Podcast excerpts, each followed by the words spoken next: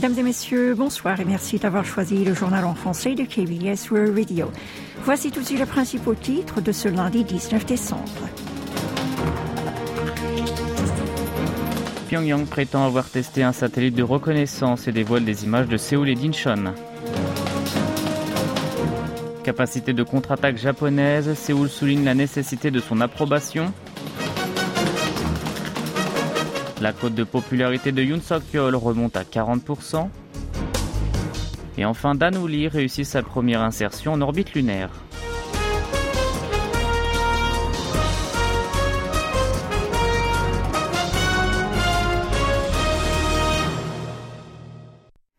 La Corée du Nord a déclaré avoir effectué hier un essai important que la dernière étape visant à développer un satellite de reconnaissance.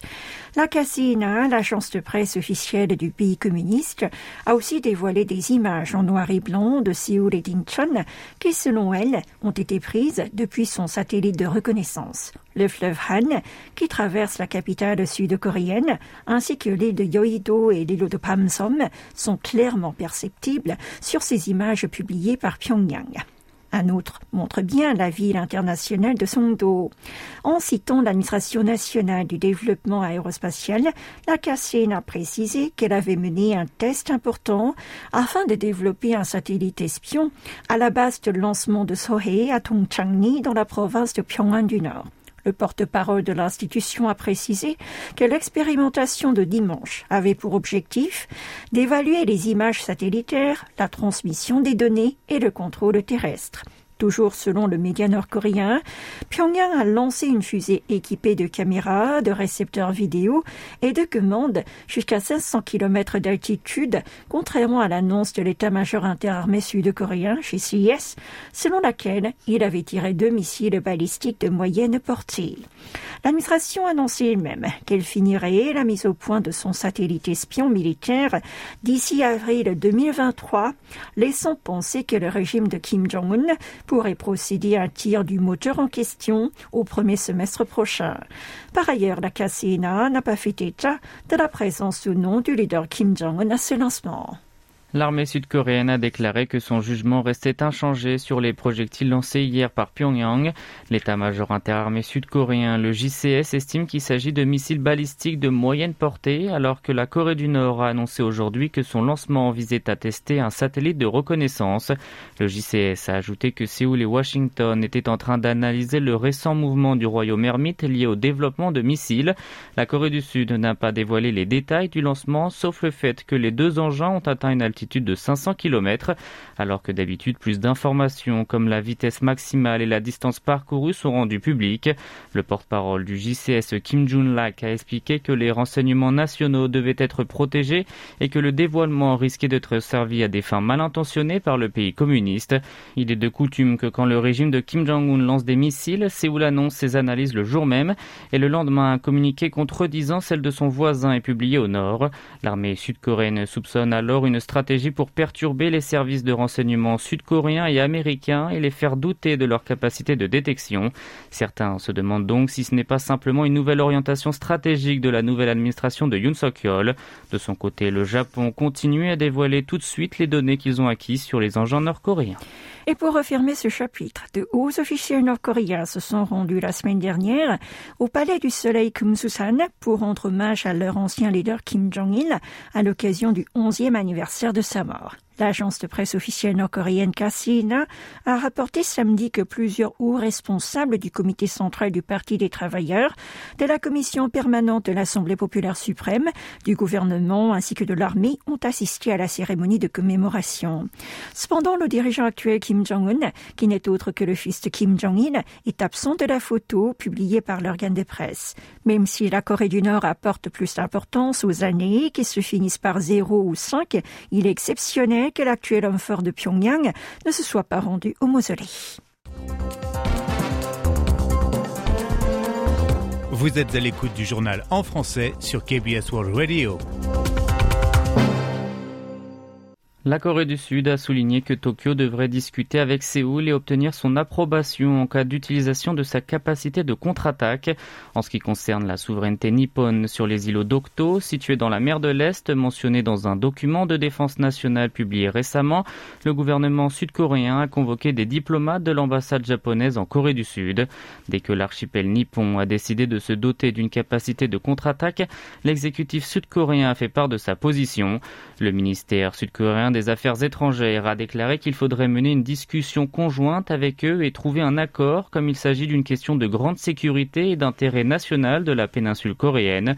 Séoul a sous-entendu que l'archipel ne devrait pas toucher à la constitution pacifiste en argumentant qu'un de ces documents indique qu'il peut se servir de la capacité de contre-attaque sous conditions strictes sans modifier le concept de défense passive inscrit dans ses lois fondamentales. L'armée sud-coréenne a accentué elle aussi le fait que le Japon devrait demander une approbation au pays du matin clair pour attaquer la Corée du Nord. Elle a expliqué que selon la constitution, le nord du 38e parallèle fait partie du territoire sud-coréen et que l'armée nippone ne pourra pas l'envahir ou l'attaquer sans son autorisation. Le gouvernement sud-coréen a réagi ainsi à l'annonce de Tokyo, mais sa réaction tardive suscite toujours des controverses car le Parti libéral-démocrate n'a cessé de faire pression pour des changements dans sa politique sécuritaire. Mais l'exécutif sud-coréen n'est pas prêt à plancher sur ce dossier alors qu'il a traité avec soin ce sur les contentieux historiques comme l'indemnisation des victimes du travail forcé sous l'occupation. Un professeur sud-coréen d'un cabinet d'études sur le Japon a douté que Séoul se soit préparé à répondre à la décision japonaise alors que certains avaient déjà indiqué que la nouvelle doctrine nippone violerait l'esprit de la déclaration commune de l'ancien président sud-coréen Kim Dae-jong et du premier ministre japonais de l'époque Keizo Obuchi. Quant au Docto, les ministères des Affaires étrangères et de la Défense ont demandé chacun à de hauts responsables nippons de retirer leurs revendications sur ces petites îles qui appartiennent à la Corée du Sud mais revendiquées sans cesse par le Japon. Et nous enchaînons avec un tout autre sujet. La cote de popularité du président de la République a franchi la barre des 40% pour la première fois depuis juin dernier. C'est ce que nous apprend une enquête menée par Real Meter, réalisée à la demande de Media Tribune entre le 12 et le 16 décembre. Résultat, 41,1% des sondés ont jugé le bilan de Yoon Song-yeol positif, soit une hausse de 2,7 points par rapport à il y a une semaine. L'opinion négative a baissé de 2 points pour atteindre 56,8%. Le cabinet a expliqué que cet accroissement avait été conduit par les centristes et les jeunes de 20 à 29 ans, chez qui la cote a établi un record. D'après le chercheur principal Petro, les politiques qui se différencient de celles de l'ancienne administration de Moon Jae-in ont attiré plus de partisans, notamment concernant l'assurance maladie et le monde du travail. Le sondage a été mené par téléphone fixe ou portable auprès des 2509 adultes, hommes et femmes confondus, avec un niveau de confiance de 95% et une marge d'erreur de 2 points. La Corée du Sud poursuit ses discussions pour lever l'obligation du port du masque en intérieur étape par étape. Le masque sera donc toujours nécessaire dans certains établissements mais ne le sera plus dans d'autres. Et cette nouvelle mesure qui sera annoncée ce vendredi devrait être appliquée vers le nouvel an lunaire qui tombe le 22 janvier. À la gare de Séoul, la plupart des personnes portaient un masque mais nombreux étaient à le baisser sous le menton voire à l'enlever. Et de plus en plus de gens le retirent totalement dès qu'ils sont dans des restaurants et des cafés.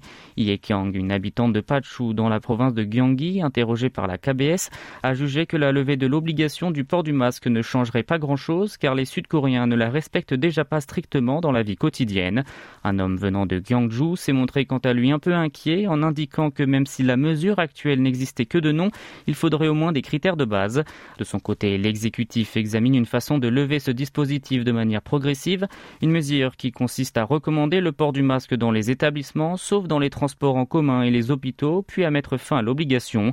Une première levée partielle devrait donc avoir lieu en fin janvier, mais la date devrait dépendre de la propagation du Covid-19 et le taux de personnes vaccinées. Park Hyang, la chef du siège central d'intervention en cas d'accident, a fait savoir qu'il serait difficile de fixer la date pour la modification de cette obligation en expliquant que la vague épidémique hivernale a ralenti en novembre avant de s'aggraver de nouveau ce mois-ci. Côté bilan, ces dernières 24 heures, le nombre de nouvelles contaminations s'est établi à 26 622, environ 1000 cas de plus en une semaine Parmi les malades actuels, 535 personnes sont hospitalisées en raison de symptômes graves. Le chiffre a dépassé la barre des 500 pour le deuxième jour consécutif. Les autorités sanitaires encouragent l'inoculation de vaccins bivalents adaptés aux nouveaux variants, d'autant que la détection de ceux-ci continue d'augmenter. Par ailleurs, le gouvernement va examiner aujourd'hui le résultat de la réunion du Conseil consultatif sur les maladies infectieuses qui va se tenir aujourd'hui, puis annoncera la version révisée de la mesure actuelle ce vendredi. Et pour terminer, la première sonde lunaire sud-coréenne Tanuri a réussi son insertion en orbite lunaire, sa première manœuvre menée il y a deux jours. L'Institut coréen de recherche aérospatiale CARI et le ministère sud-coréen des sciences ont annoncé ce matin avoir vérifié que la vitesse de l'engin s'est réduite au niveau souhaité. Toujours selon le CARI, Tanuri a été capturé par la gravité lunaire pour devenir un véritable orbiteur lunaire. La sonde effectuera encore quatre manœuvres d'insertion pour se placer à 100 km d'altitude de la Lune. La prochaine mission est prévue dans deux jours.